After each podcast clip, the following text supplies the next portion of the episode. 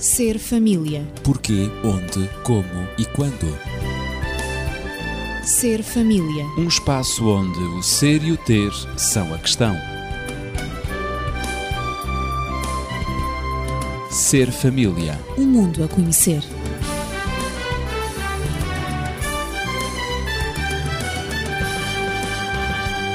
Em programas anteriores do Ser Família, ao nos referirmos às funções do homem e da mulher como casal, falámos da complementaridade entre eles. Homem e mulher diferentes em funções e iguais em dignidade e direitos. Eu sou Ezequiel Quintino, continuo acompanhado de Daniel Esteves, médico e terapeuta familiar, também de Natividade Lopes, professora. Quando, depois de um ou vários anos de vida em comum, um casal vai ao consultório, por exemplo, de um conselheiro conjugal, devido a graves dificuldades na relação, ambos eh, recorrem ao aconselhamento porque chegam à conclusão, na maioria dos casos, de que é o fim do casamento e da relação.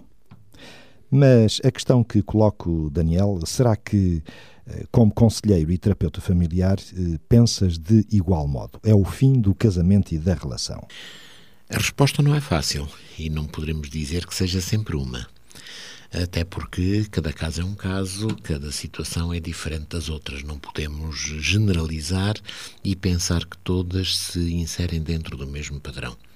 Mas o que nós poderemos dizer é que criar a conjugalidade, isto é, criar a situação de relação entre o marido e a esposa, não é um ato que acontece por um passo de mágica. Não surge de repente, não acontece só porque eventualmente as pessoas se casaram ou as pessoas decidiram que a sua vida deve ser em comum. É o resultado de esforço consciente, objetivo, direto e, portanto, só através desse investimento é que o casal pode chegar a uma situação em que vive exatamente um com o outro e um para o outro. É um esforço e um investimento constante. É um esforço e um investimento constante. Portanto, o casamento, a conjugalidade, é uma construção permanente. Não é algo que aconteça por uh, desejo passivo, seja de quem for. Aliás, eh, é interessante verificar que, inclusive em termos bíblicos, nós encontramos que a expressão de Deus, quando, portanto, criou o homem e a mulher, foi e serão os dois uma só carne. Serão. Está no futuro. Claro. É, portanto, um objetivo a atingir. Não é uma situação que se criou apenas porque decidiram casar. Há algo que é preciso andar, caminhar, eh, muitas vezes até subir, o que é mais exigente. Mas se essa caminhada não for feita, não se consegue atingir. Portanto, Há um percurso isso sempre a realizar. é, é um percurso que exige esforço, exige determinação, exige eh, objetividade. E para todos os casais, sem qualquer exceção. Sem qualquer Todos. exceção. Não há nenhum casal que possa fugir a esta regra. Não é com a união matrimonial que se atinge eh, o amadurecimento, a Não, maturidade de maneira nenhuma, da relação. nenhuma. A união matrimonial apenas deve ser um marco que define um começo de uma nova experiência, mas que tem que ser uma experiência de aprendizagem, uma experiência de crescimento, de conhecimento e não propriamente uma experiência de desfrutar aquilo que se pensaria, ou alguns pensariam, já foi atingido. Nesse, nessa busca de amadurecimento e de relação íntima, eh, o casal, e quando eu digo casal, digo o homem e a mulher, eh, não é? Eles eh, vão desenvolvendo, esforçando-se por, digamos, limar arestas, defeitos de, que eventualmente possam ter, não é? Fazer concessões, mudar até hábitos, sei lá, tudo isso faz parte de- da própria relação. Sem dúvida. Eh, utilizando talvez uma imagem muito radiofónica. É necessário que, durante essa caminhada, aprendam a sintonizar-se um com o outro. Claro, é isso mesmo. Aprendam a funcionar no mesmo comprimento de onda. Estarem no mesmo canal. Exatamente. Porque enquanto um estiver a trabalhar em frequência modulada e outro em ondas médias ou ondas curtas, Pois, muito dificilmente chegam a qualquer solução da sua vida. Mas se começarem os dois a aproximar-se, isso é o tal resultado da aprendizagem que se faz no dia a dia. Então vai chegar um momento em que cada um vai saber o que é que o outro está a precisar e quais as soluções que pode encontrar para que o outro se sinta bem. E quando vivemos nesta perspectiva, estamos no caminho certo. Portanto, ouvirem-se e falarem um para o outro uh, na mesma sintonia, sem distorções. Uh, pois eu diria mais do que o ouvir, escutarem-se. Pois. Escutarem-se. É importante. Para que seja um ouvir mais profundo, mais envolvente da sua inteligência. Porque a inteligência tem que estar metida neste processo. Muitas vezes na, no casal, enfim, nos indivíduos, e porque somos todos diferentes, não é? Uh, por vezes num casal um é mais racional, o outro mais intuitivo, um é mais espontâneo, o outro é mais reflexivo. Uh, e a combinação destes dois temperamentos pode, por vezes, contribuir para esclarecer a situação ou até mesmo o problema através de focos convergentes que darão uma melhor compreensão dos diferentes aspectos. Achas isso possível, Natividade? Sem dúvida que é possível. Hum, eu, ao, ao escutar-vos, eh, ouvi a expressão limar arestas. E parece-me que uh, há que esclarecer um pouco o que é que isso significa limar arestas. Na medida em que, quando se lima alguma coisa, é para aperfeiçoar a peça que tem essas mesmas arestas. Uh, e dá a impressão que as diferenças, neste caso do casal, dá a impressão que as diferenças que os distinguem um, ehm, são consideradas como defeitos. É um defeito que a peça tem, é um defeito que ela tem ou é um defeito que ele tem. E este, esta base de raciocínio está completamente errada eh, para se conseguir essa, essa mesma sintonia de que, de que eh, o Daniel acabou de falar. Uhum. Isto em termos claro, radiofónicos, claro. retomo também eh, a, a, mesma, mesma imagem. a mesma imagem. Eh, é evidente que para que haja sintonia, eh, sabemos que tem que haver a compreensão das diferenças de cada um, o que não significa que ser diferente é ser inferior ou ou é ser superior. Portanto, isto pressupõe que ambos uh, devem aprender a dialogar. Uh, além de dialogar, respeitarem os tempos de antena de cada um, continuam na linguagem radiofónica, escutando o que o outro tem para dizer, escutando o que o outro sente, aquilo que ele pensa sobre uma determinada situação uh, e, e aceitarem-se mutuamente como pessoas diferentes, que não como pessoas defeituosas, claro. mas sim pessoas diferentes, diferentes, diferentes. Com sensibilidades Porque diferentes. Essa, essa diferença é uma riqueza para ambos. E hum. é isto que tem que ser compreendido. As diferenças são enriquecedoras, não são defeitos. Ele, cada um, homem e mulher, possuem ontologicamente, ou seja, na sua própria natureza, na sua essência, a própria riqueza dessa diferença. Por isso se hum. fala em complementaridade, porque um e outro outro necessitam das diferenças para se complementarem. Aquilo que um não tem, o outro pode dar-lhe.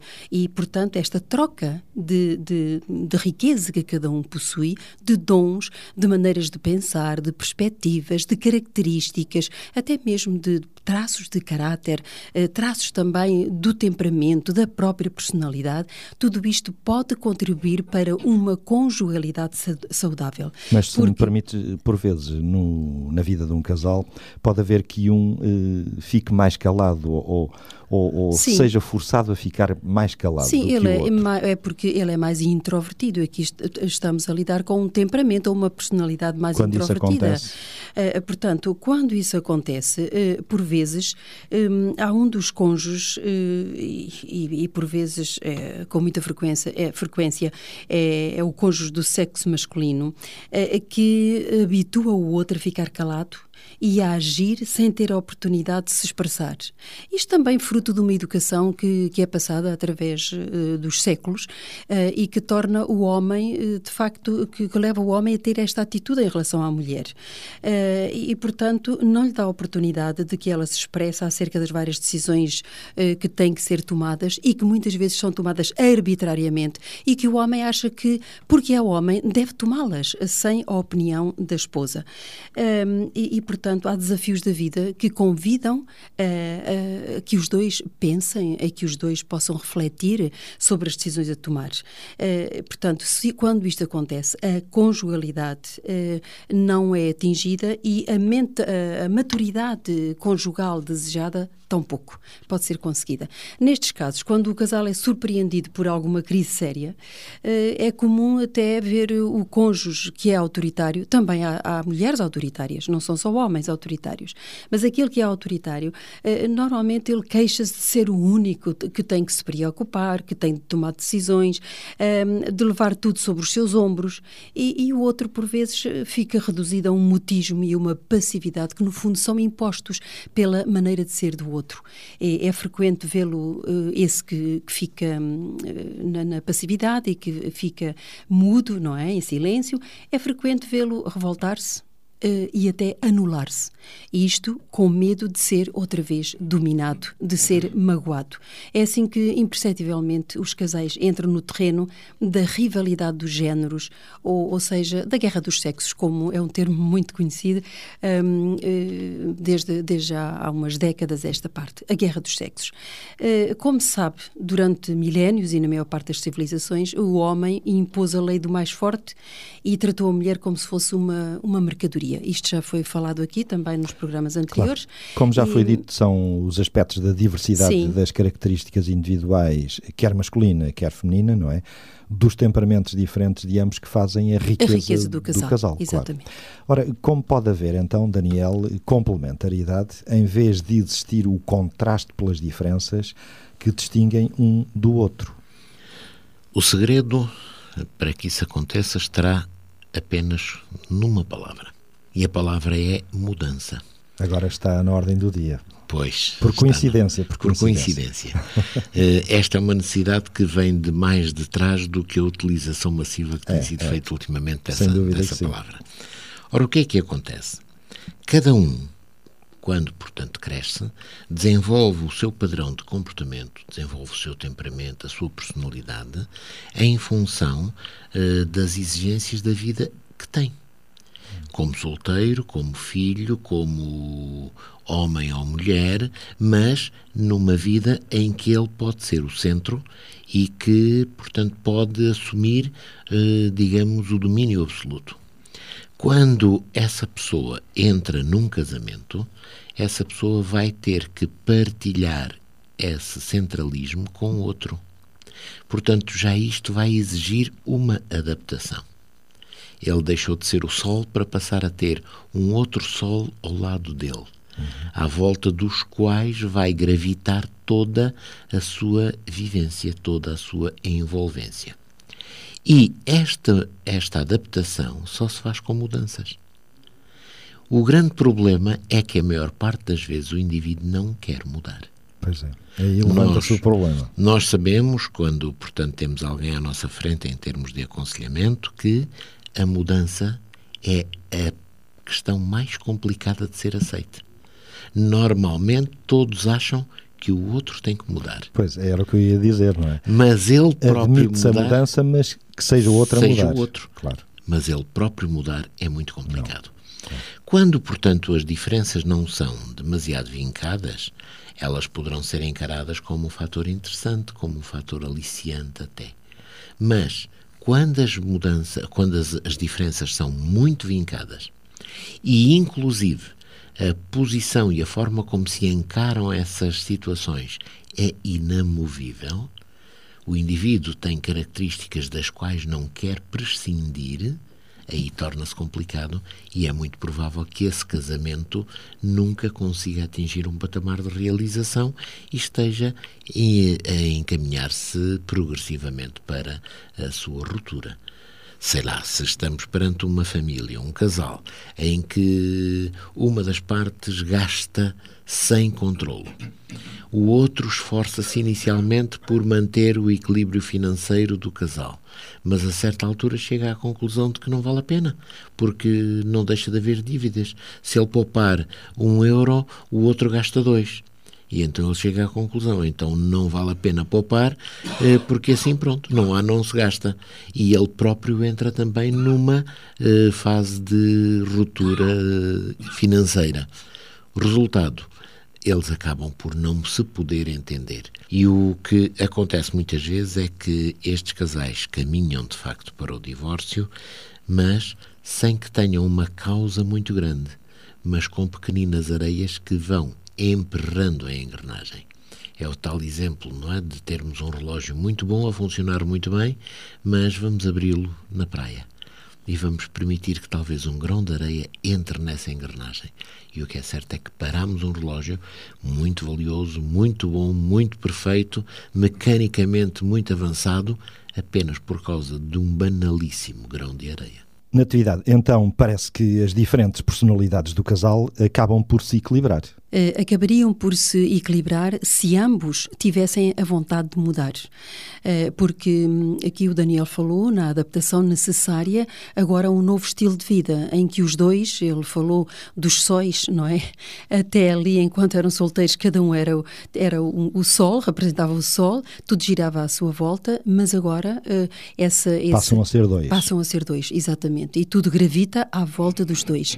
Ora, para que a conjugalidade seja uma realidade e a maturidade conjugal aconteça no casal, é necessário que haja a vontade de ambas as partes para mudar, ou seja, mudar no sentido de, de adaptarem-se, uh, no sentido de terem ambos as mesmas preocupações, preocuparem-se um com o outro, estarem atentos às necessidades um do outro e esta atitude poderá até levar um deles, uh, se isto não acontece, uh, se não têm ambos a vontade de mudar, um deles pode até procurar eh, e procurar de tal maneira até encontrar uma compensação daquilo que ele não vê no, no cônjuge. E por vezes pode instalar-se aqui um, um, a, a, infidelidade, não é? E, e, e a infelicidade, eh, uma vez que eh, um ou outro não sente, não sente as suas necessidades afetivas, as suas necessidades de atenção, de reconhecimento, de valorização completas, portanto, ele pode ir buscar essa compensação compensação noutra pessoa, é, o que põe em perigo a conjugalidade e põe em perigo o relacionamento e o claro. amor do casal. Daniel, eh, isto é, é uma situação grave. É, é uma situação grave que decorre também de um facto. Muitas vezes, quando surgem as diferenças, quando surgem, portanto, as divergências, o que acontece é que o casal fixa-se muito mais nessas diferenças, muito mais nesses, uh, nessas rupturas que existem entre eles e muito menos na possibilidade de reconstruírem as ligações. De tal forma que, dessa maneira, eles acabam por só reconhecer, só ver, só conviver com os defeitos do outro e nunca valorizarem as qualidades que o outro possa ter. São aspectos, portanto, muito, muito significativos. Quando isto acontece, vai-se desenvolver muitas vezes um, certo desprezo mútuo, uh, vai haver, portanto, uma frustração muito grande, uh, vai haver um certo ódio em relação à contribuição que ambos fazem para a sua vida em comum. Enfim, vai haver toda uma série de desenvolvimento de sentimentos negativos que vão pôr necessariamente em causa a sua realidade. Natividade, de facto é estranho verificar que um homem ou uma mulher que durante tanto tempo uh, levou uma vida nobre possa acabar por abandonar a família, não é? Uh, as regras até de uma moral solidamente fundada, pelo menos aparentemente, para depois eh, seguir cegamente uma paixão uh, que o conduzirá ou a conduzirá à perda total por vezes da autoridade e muitas vezes mesmo da própria dignidade. Uhum. É, é, de facto estranho. Eh, é um fenómeno que tem sido, uh, tem sido alvo de, muitos estudos em vários países do mundo e quase sempre há um ponto comum que se encontra nesses estudos. Trata-se de, de pessoas cuja história podemos resumir do seguinte modo: uma educação demasiado rígida construiu um superego demasiado severo e é um superego mais frágil e também possuído por um desejo inesurável de compensações. Aquilo que eu referi há pouco, aquilo que ele não vê no outro cônjuge, ele vai procurar noutra pessoa.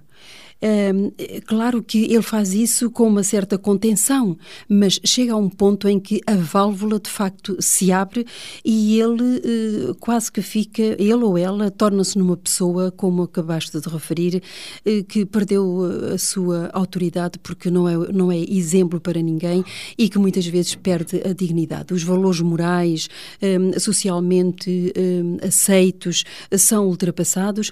É essa pessoa que realmente foi muito reprimida durante a infância e também durante uh, a adolescência, uh, portanto, acaba por uh, enveredar por um caminho de, de liberdades a que se permite que realmente o prejudicam prejudicam a pessoa que envereda por, esse, que envereda por esses caminhos, como também liberdades o cônjuge. e devaneios, não é? Exatamente. Uh, sim, liberdades uhum. e libertinagens, não é? Sim. Que no fundo acaba por estragar tudo aquilo que uh, ele... Vai comprometer toda a relação. Vai comprometer tudo aquilo que ele quis construir, acaba por, acaba por danificar e por prejudicar a relação e muitas vezes irem, uh, o casal partir para a separação, porque é impossível a convivência. Ora, Daniel, quando se trata trata destes assuntos, quando são abordados, eh, surgem eh, as expressões complementaridade, que já foi aqui usada várias vezes, eh, ou contraste.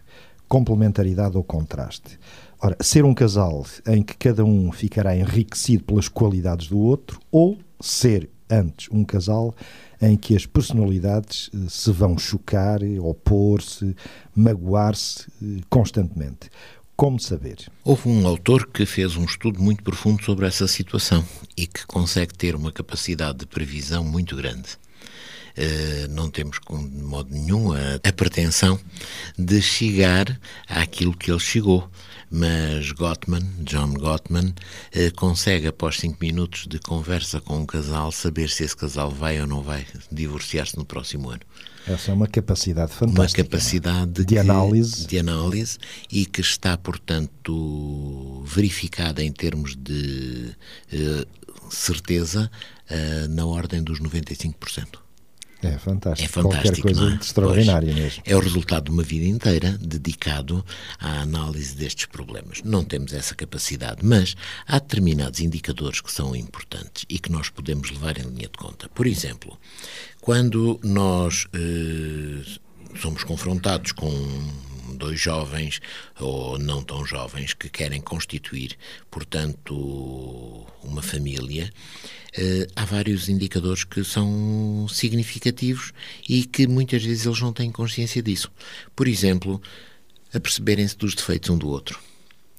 E uma pergunta sacramental que costumamos fazer é quais são os defeitos que ele ou ela tem. É no período em que vem tudo cor-de-rosa, em que ele ou ela só tem qualidades, em que ele ou ela pensam exatamente como eles, são tão semelhantes, nasceram exatamente um para o outro. O pior é que, muitas vezes, isso não é mais nem menos do que o resultado da representação de uma comédia que eles vão mantendo.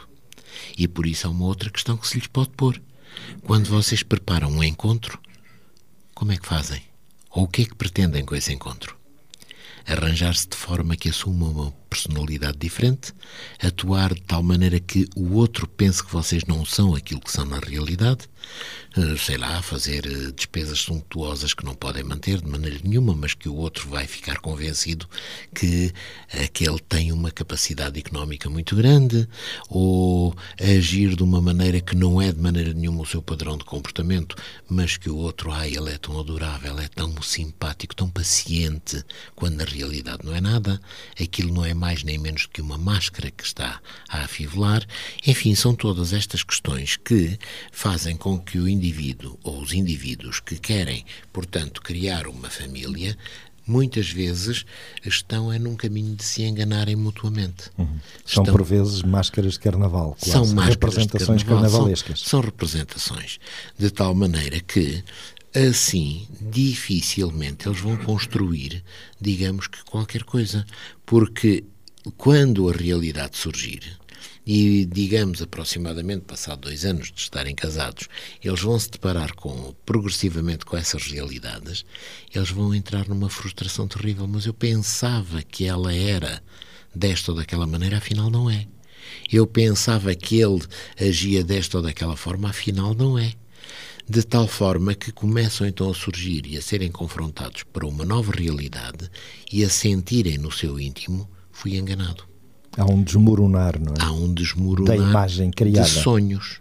Uh, fui enganado porque pensava casar com uma pessoa que seria da forma A e afinal essa pessoa é da forma B, uhum. que não coincide com aquilo que eu quero. Por isso, há que ser muito transparente no, no período de preparação do casamento, para que depois não haja, digamos, que este tipo de desenganos, de frustrações que surgem uh, com o tempo.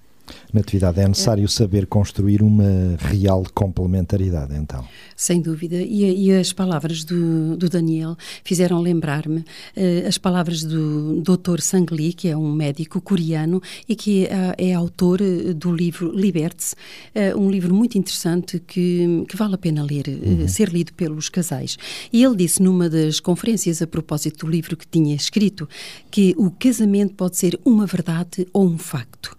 e e eu acho muito interessante a afirmação do Dr. Sangli, e ele diz que qualquer casal que anda junto na rua eh, não passa de um facto porque saber se o casamento é verdade ou se o casamento é, um, é, é, é, verdade ou um facto ainda resta por descobrir, mas ele dá alguns, alguns traços, digamos, que nós poderemos chamar o kit da felicidade. Isso é interessante, um, essa frase. É, o casamento pode ser uma verdade, uma verdade ou um facto. Ou um facto. Mas qualquer casal que anda junto na rua não passa de um facto. Mas Quando é diz... que a companhia entre duas pessoas comprometidas passa então a ser verdade?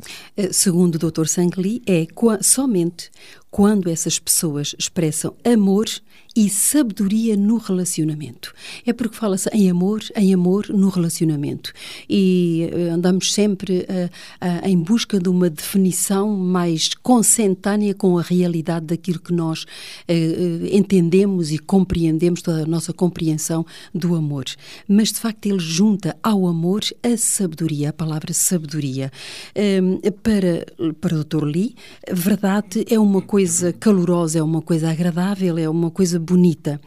E, e, e quando ouvi, eu lembrei-me daqueles casais eh, que, que, casam por conveniência. Uh, e temos alguns casos em Portugal, uh, imigrantes que chegam a Portugal, que casam com, com, com mulheres ou com homens uh, portugueses apenas para poderem ter a permissão de residir em Portugal. Portanto, são casamentos de conveniência, são casamentos apenas de facto, não são casamentos de verdade. Uhum. E é, é, eu lembrei-me deste exemplo é, porque, de facto, ilustra bem aquilo que ele quer dizer. É, e recordo também uma colega de trabalho que tive, que chegou, é, que chegou à rádio onde, onde eu trabalho, aliás, e estava espantada e, e disse, olha, hoje acabou tudo mas é curioso, acabou tudo. Acabou tudo. O que é que acabou tudo? Acabou tudo entre nós. E ela uh, falou no nome do marido. Como é que acabou tudo? Como é que pode ser? Vocês pareciam tão amigos. E ela disse: Mas de facto, não houve nada, nunca discutimos, foram sempre amigos.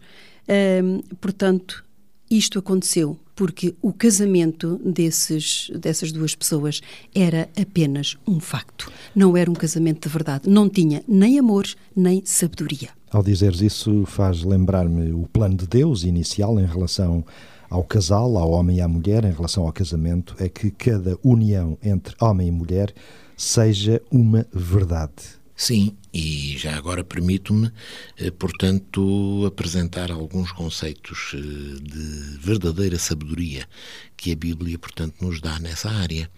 E interessante que eles estão no livro de Provérbios. Portanto, são da autoria fundamentalmente de um homem que biblicamente é conhecido por ter sido um homem sábio. Refletiu sobre a vida. Exatamente, um homem que conseguia cavar profundamente aquilo que eram as várias nuances do coração humano.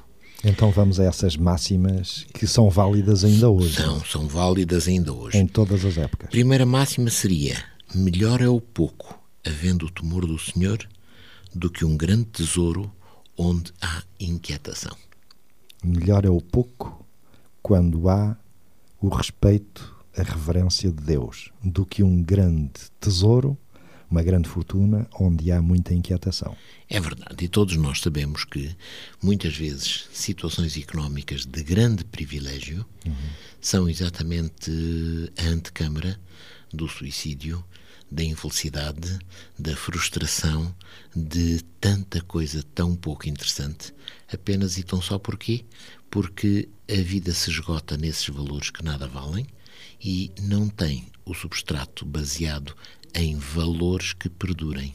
E são os valores espirituais aqueles que mais estabilidade, mais profundidade podem dar à nossa existência. Mesmo quando uma vida ou uma relação se baseia até mesmo num lingote de ouro, deixa passar a expressão, não tem acaba por ser efêmero. Não tem significado. O ouro é efêmero. Exatamente. E hoje, mais do que nunca, no contexto Porque, atual que estamos a viver, está demonstrado. Não? É? Aquilo que poderia ser extremamente valioso e atrativo num momento, pode ser uma maldição no momento seguinte.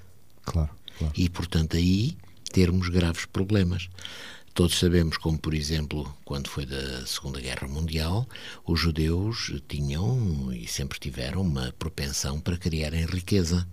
E como sabemos que isso lhes foi fatal, porque uhum. acabaram por ser perseguidos por causa da riqueza que eles possuíam na tentativa de usurpar essa mesma riqueza, é além de outras questões. Claro, Exatamente. Claro. Bom. Finalmente podemos concluir que sim, sim. a sabedoria consiste em reconhecer Deus na vida do casal, Sem em reconhecer dúvida. Deus no processo da maturidade conjugal. Uh, e, portanto, essa é a maior sabedoria. E para isso é necessário é, é, buscar essa sabedoria é um ato livre, é um ato livre da vontade. E, e portanto, uh, casar é fácil, finalmente. Uh, ter o casamento de facto é a coisa mais fácil que existe, Mas basta assinar. Casado, mas manter, manter-se casado é um ato da vontade. E quando voluntariamente ambos admitem, ambos reconhecem que só Deus pode ajudar na, na construção da conjugalidade, no, no, na construção do amor incondicional, que é um amor de origem divina, porque nós só amamos sob a condição de sermos amados. E este amor incondicional que se procura no casamento e que deve buscar-se tem que ser eh, tem que ser dado pela presença de Deus que santifica a vida do homem e da mulher e que torna de facto o casamento um jardim, o casamento de facto uma aposta em que vale a pena, em que ambos se educam, em que ambos vivem para esta vida e vivem também para a vida eterna que é prometida pelo mesmo Salvador. Estamos a trazer para aqui exatamente o contexto e a dimensão espiritual que é importante no ser humano. Não devemos esquecer o aspecto físico, o aspecto social, mental, mas o espiritual deve estar sempre presente. Daniel, sim, dizer eu alguma coisa? gostaria de apresentar apenas muito brevemente sim, sim. mais dois conceitos que, portanto, não apresentei ainda. Apresentei claro, claro. um, sim, mas eu gostaria de apresentar mais dois. O segundo, também do mesmo livro de Provérbios, diz: melhor é a repreensão franca do que o amor encoberto. Uhum. Muitas vezes, o tipo de personalidade evitadora, isto é, que foge aos problemas, não resolve esses mesmos problemas. É preferível encará-los de uma forma franca, aberta, leal e resolvê-los, para que eles não se venham a constituir em barreiras futuras que depois já não possam ser derribadas. Não os camuflar. Exatamente. Terceira questão, terceiro conceito. O coração alegre é bom remédio, mas o espírito abatido faz secar os ossos. E o que é certo é que uma má relação também ela vai ter consequências necessariamente naquilo que é a nossa saúde. Uma boa relação poderá fazer-nos ultrapassar as limitações que o tempo possa trazer à nossa saúde física. Muito bem. A complementaridade do casal e o contraste das personalidades foi o tema de hoje no Ser Família, mas posso dizer também que o perdão é igualmente uma forma de verdade no casamento e na relação matrimonial. Vamos tratar da importância do perdão no próximo programa. Fique atento e coloque as suas questões, dúvidas, faça comentários e sugestões para o 219 106 310. Seja feliz com a família que Deus lhe deu. Ser família. Porquê, onde, como e quando. Ser família. Um espaço onde o ser e o ter são a questão. Ser família. Um mundo a conhecer.